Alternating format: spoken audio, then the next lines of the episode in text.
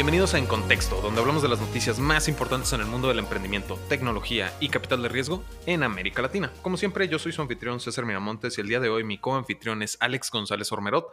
Alex, bienvenido, ¿cómo estás? Hola César, qué gusto estar de vuelta por acá. Así es, es un gusto tenerte de regreso. Incluso vamos a tocar ahí unos temillas que medio quedaron pendientes con la discusión que tuvimos la semana pasada, ¿no?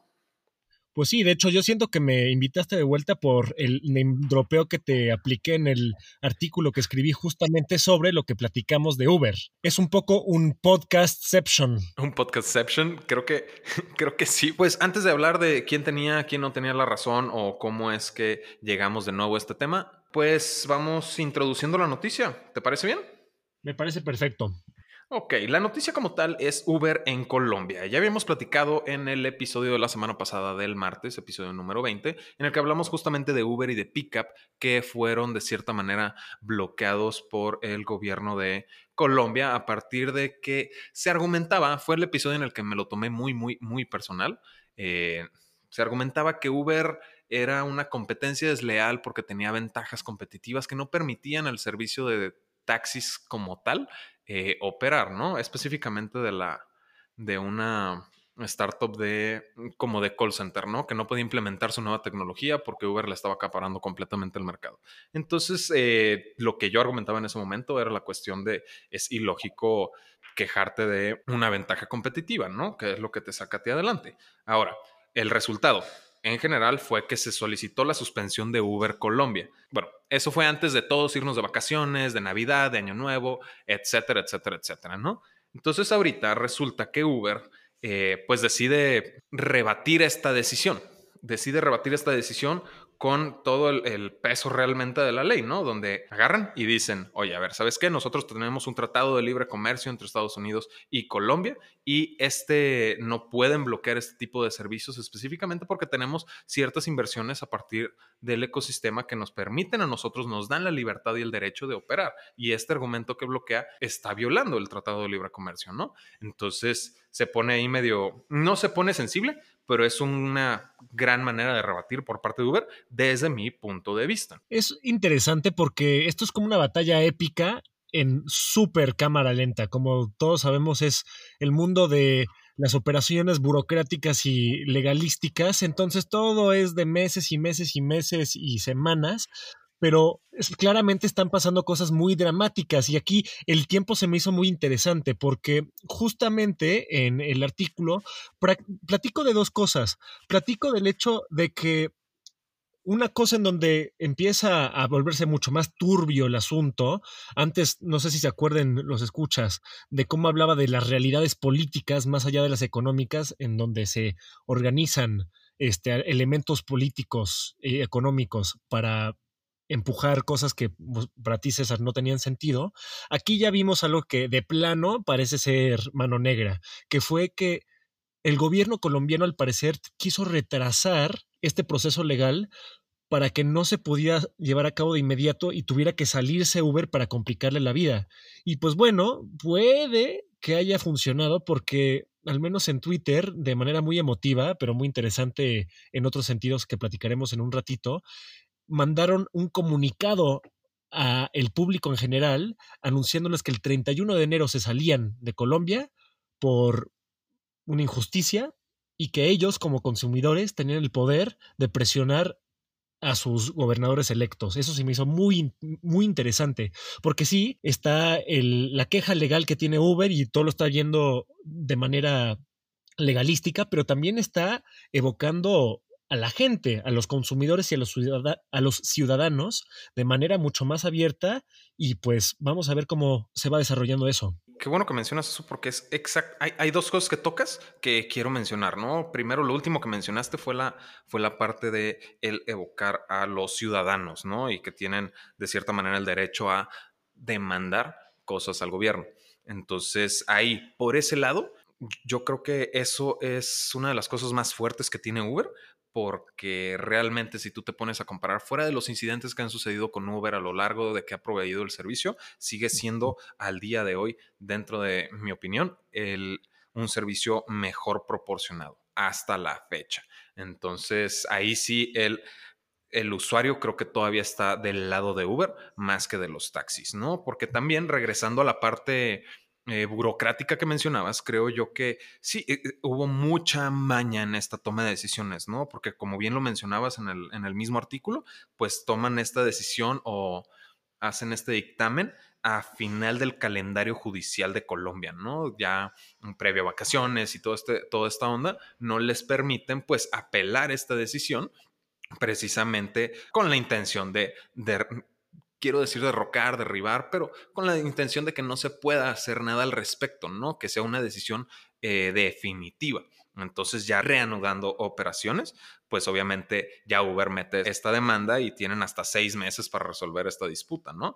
Pero sí, de nuevo, como bien lo mencionabas, sí se me hace un poco abusivo el tomar la decisión en ese tipo de fechas, ¿no?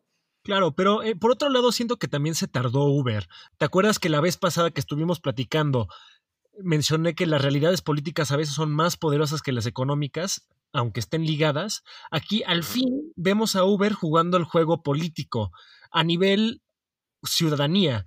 No sé si ese llamado les hubiera convenido antes. No, no sé qué tipo de juego están jugando Uber y el gobierno colombiano tras bambalinas, pero me queda claro que este llamado al público es, son patadas de muertito.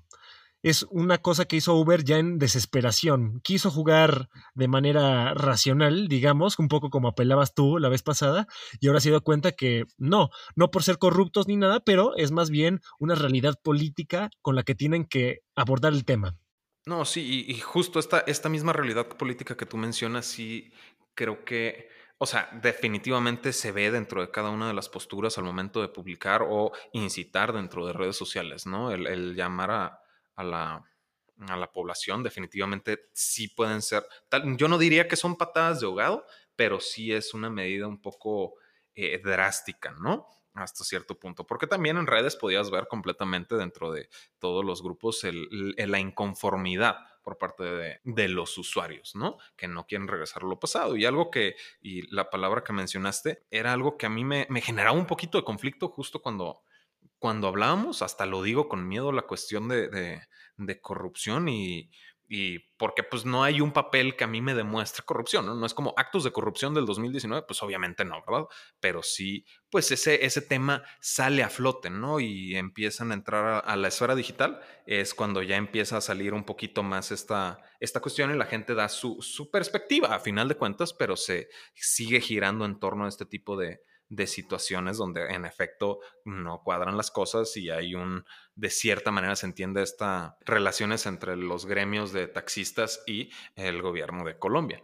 Entonces, sí es algo que definitivamente pues sale, no se puede dictaminar como tal, ya que de nuevo no hay un papel burocrático, como lo mencionas, que determine si es o no es un acto de, este, de esta magnitud, pero a final de cuentas, mm, como usuarios, como ciudadanos de Latinoamérica, es algo a lo que lamentablemente en nuestra realidad política estamos acostumbrados. No me voy a meter más a profundidad con ese tipo de situaciones porque sí es un tema bastante sensible. Yo creo que le diste un poco en el blanco ahí. Yo creo que no sabemos lo que está ocurriendo en muchas facetas de este caso.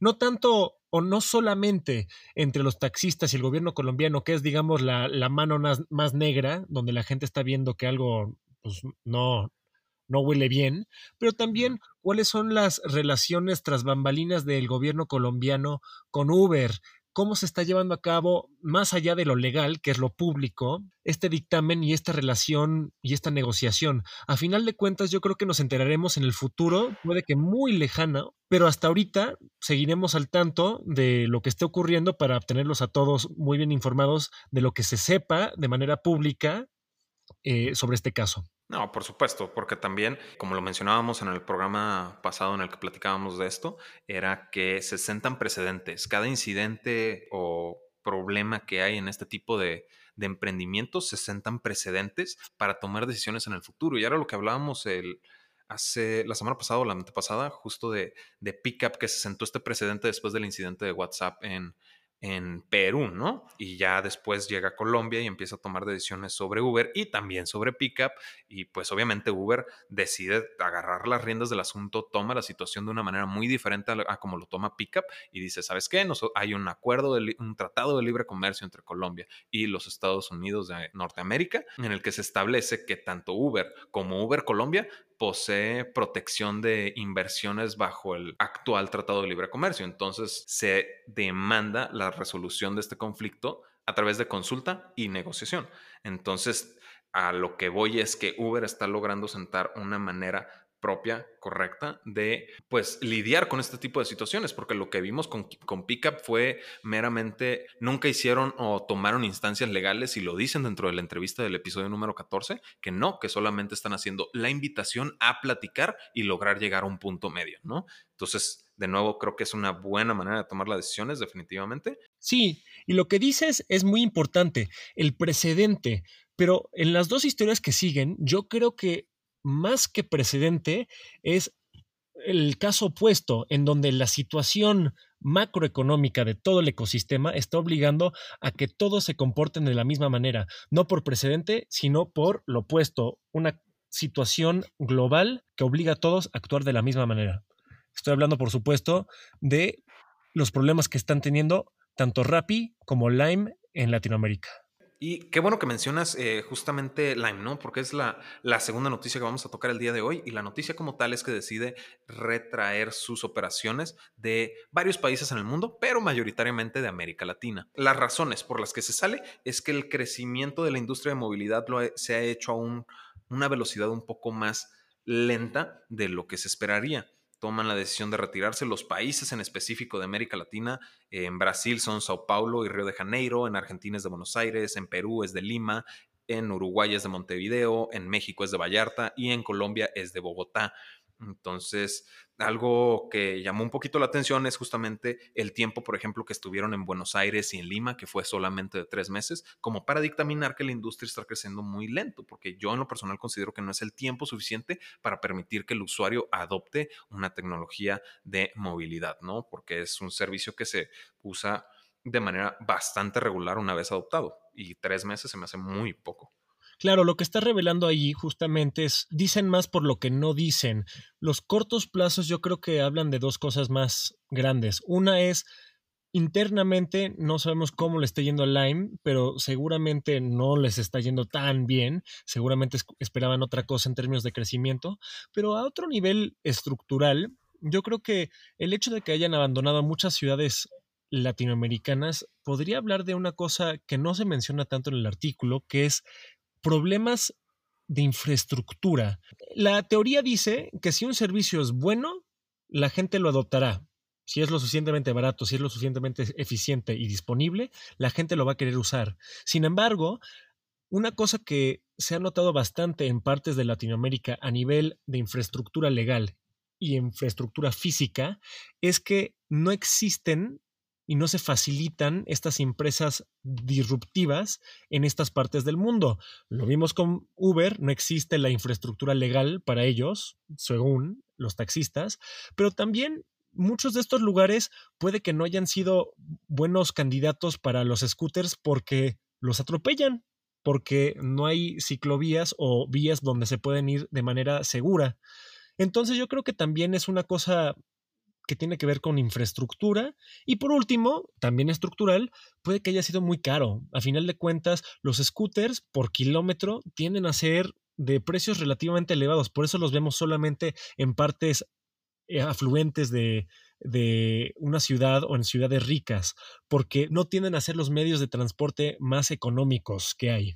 Sí puede ser, pero también por ejemplo, en, en, Sao Paulo, pues obviamente Sao Paulo es un espacio o es una ciudad que de manera muy natural acepta las tecnologías, pero suele consumir sobre todo lo local. Entonces yo siento que la competencia, por ejemplo, ahí de Grow, eh, puede ser algo que les haya eh, generado bastante conflicto y que de plano no sea algo, algo con lo que realmente sepan que pueden competir, ¿no? Obviamente no es la misma situación en Buenos Aires, en Lima, en Montevideo o en Vallarta, pero yo considero por lo menos que Brasil sí puede ser ahí la cuestión de la competencia la que más les esté afectando, porque lo acabas de mencionar y eso es muy cierto. Lime está dándole enfoque prioritario este año a la rentabilidad, porque también esta toma de decisiones significó un corte de un recorte de personal de alrededor de hasta 100 personas, ¿no? Entonces, enfocado en la rentabilidad, creo que es algo que le das muy bien al clavo, pero también puede ser, considero yo, por lo menos en el área de Brasil, puede mucho tener que ver la competencia. Ah, sin duda, yo creo que más que nada, a final de cuentas, esta es la nueva realidad del ecosistema latinoamericano. Los mercados que antes estaban listos para la disrupción, ahora ya son mercados establecidos. Entonces, la saturación de mercado, por supuesto, que es una realidad para cosas que pues, nos siguen pareciendo bastante nuevas. Entonces, exactamente, creo que Brasil es un muy buen ejemplo de un mercado saturado, pero también pensemos el hecho de que Sao Paulo es una ciudad enorme y Grow aún yo creo que tiene espacio para crecer. Entonces, siento que es una combinación de estos factores. Yo creo que justamente donde sí podían crecer ya está saturado, pero de haber mejor conectividad, mejor movilidad, mejor urbanismo, a final de cuentas, mejor infraestructura física urbana, yo creo que literalmente habría más espacio para crecer para ambos Lime y Grow. Es que sí, tienes, sí tienes mucha razón. Definitivamente el mercado de Sao Paulo, no más Sao Paulo, ¿no? Dejando de fuera Río, dejando de fuera el resto de Brasil, sí está muy, muy fuerte como para que realmente la, solamente un competidor te termine sacando, ¿no? Pero también sabemos que Brasil puede ser un mercado un poco eh, complicado para una, para una startup foránea, ¿no?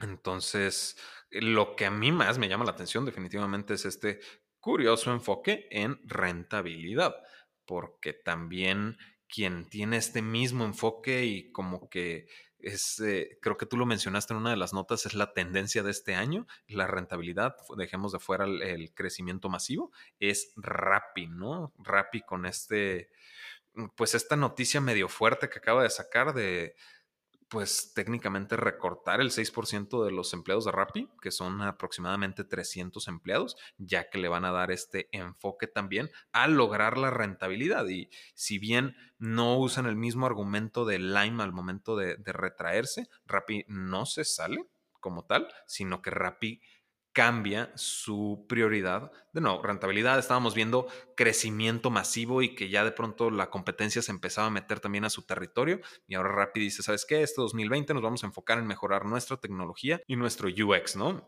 Sí, pero a la vez tenemos una situación interesante porque justo hoy salió una, noticia en donde una fintech mexicana bastante establecida, Resuelve tu deuda, recibió medio millón de pesos, más o menos, digamos, 25 millones de dólares, para justamente consolidar sus mercados. Dejaron de crecer y ahora están consolidando. Entonces también creemos que hay más debajo de, de la superficie de lo que se está diciendo. Uno, puede que Rappi se haya excedido, eso es muy posible, pero también una cosa que me dio un poco casi, casi como un como un twist de M. Night Shyamalan. ¿Te acuerdas que siempre estamos echándole flores a SoftBank? Pues una cosa que dijo Víctor en este artículo de Rappi, dice, ¿qué pasa si en realidad SoftBank no es tanto la madrina, sino la madrastra que de repente sale una vez que ya está en casa y te dice cómo hacer las cosas de una manera que nunca habías contemplado antes. Y lo que básicamente está pasando aquí es que pues, SoftBank ya tiene a gente en la mesa de directivos, están haciendo sentir su peso y la prioridad casi siempre en esta etapa de estas empresas es, eh, que lo hemos visto en otras, otros mercados del mundo, es dejar de crecer y ahora priorizar la rentabilidad.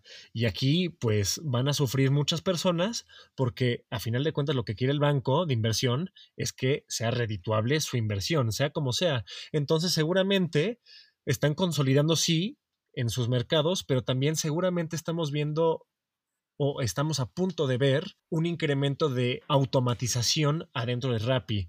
Donde antes habían seres humanos trabajando en ciertas áreas, ahora vamos a ver pues eficiencia, dirían los bancos. Por otra parte, diríamos eh, despidos. Pues sí, y creo que es de los, de, los, de los peligros de la inteligencia artificial, ¿no? Que puede terminar sustituyendo muchos, muchos trabajos bien empleada, ¿no? No, no cualquier cosa, pero definitivamente Rappi, pues con el enfoque que está dando para implementar la infraestructura digital correcta, puede llegar a parchar esta, esta brecha por medio de ese tipo de tecnologías. Ahora, cuando, cuando mencionas eh, lo de SoftBank, a mí también me suena ahí un poquito como que se sentaron en Navidad a revisar y dijeron, a ver, ya, ¿qué aprendimos de WeWork? ¿Qué aprendimos de Uber? ¿No? Y en ese momento fue que ya empezaron a bajar a las startups de su portafolio, incluido latinoamericano, como lo podemos ver en Rappi. Lo vemos en Rappi, creo yo, más fuerte porque fue a la startup a la que más dinero le han metido en América Latina, con los mil millones de dólares que le terminaron metiendo el año pasado, 2019. Entonces, creo que sí, el golpe que tuvieron ahí con otras startups de su portafolio llega a impactar también el mismo enfoque avaricioso de crecimiento que tenía Rappi en, en, primera instancia, ¿no? Que vimos todo el año pasado. Sí, a final de cuentas lo que vamos a ver aquí es una realidad económica eh, de las que tanto estábamos hablando a nivel positivo con Uber. La realidad económica es que es mejor Uber, es mejor el servicio, etcétera, etcétera, etcétera. Ahora estamos viendo la realidad económica del otro lado puede dañar a la gente de manera muy fuerte. 6% pues no es mucho, suponemos, pero pues es gente de verdad que hay que considerar siempre que pues seguramente va a estar perdiendo su salario este mes. Entonces, pues mm. contemplar esa gente, contemplar que el capitalismo de riesgo es exactamente eso. Es riesgoso y a veces se gana, a veces se pierde y a veces para ganar algunos tienen que perder. Y eso pues es algo que siempre hay que contemplarlo. Siempre hablamos de maneras muy bombásticas y rimbombantes de este negocio, pero a final de cuentas es un negocio duro. Pero bueno, seguramente los founders que nos escuchan claramente saben que ese es el caso. Llegaste justo donde, a, donde, donde quería llegar, ¿no? Así funciona el capital de riesgo, el mismo nombre lo dice, pero también no podemos dejar ahí de, fuera el el hecho de la responsabilidad que hay al participar en este mismo, ¿no? Porque en efecto 6% es un porcentaje pequeño, sin embargo, traducido a Rappi 300 ya no es un número tan pequeño en comparación con las personas que trabajan en Rappi, pues sí lo es, pero a final de cuentas, de nuevo, hay personas que se ven afectadas, ¿no? No son todavía máquinas que no tienen emociones las que se están quedando sin trabajo por volverse obsoletas, ¿no? Y con eso concluimos las noticias más importantes en el mundo del emprendimiento, tecnología y capital de riesgo en América Latina al día de hoy, que es martes. Nos vemos el jueves de esta misma semana con más noticias en relación a este ecosistema, ya que hay bastante de qué platicar. Como siempre, yo soy César Miramontes. Yo soy Alex González Ormero. Y ahora sí estás en contexto.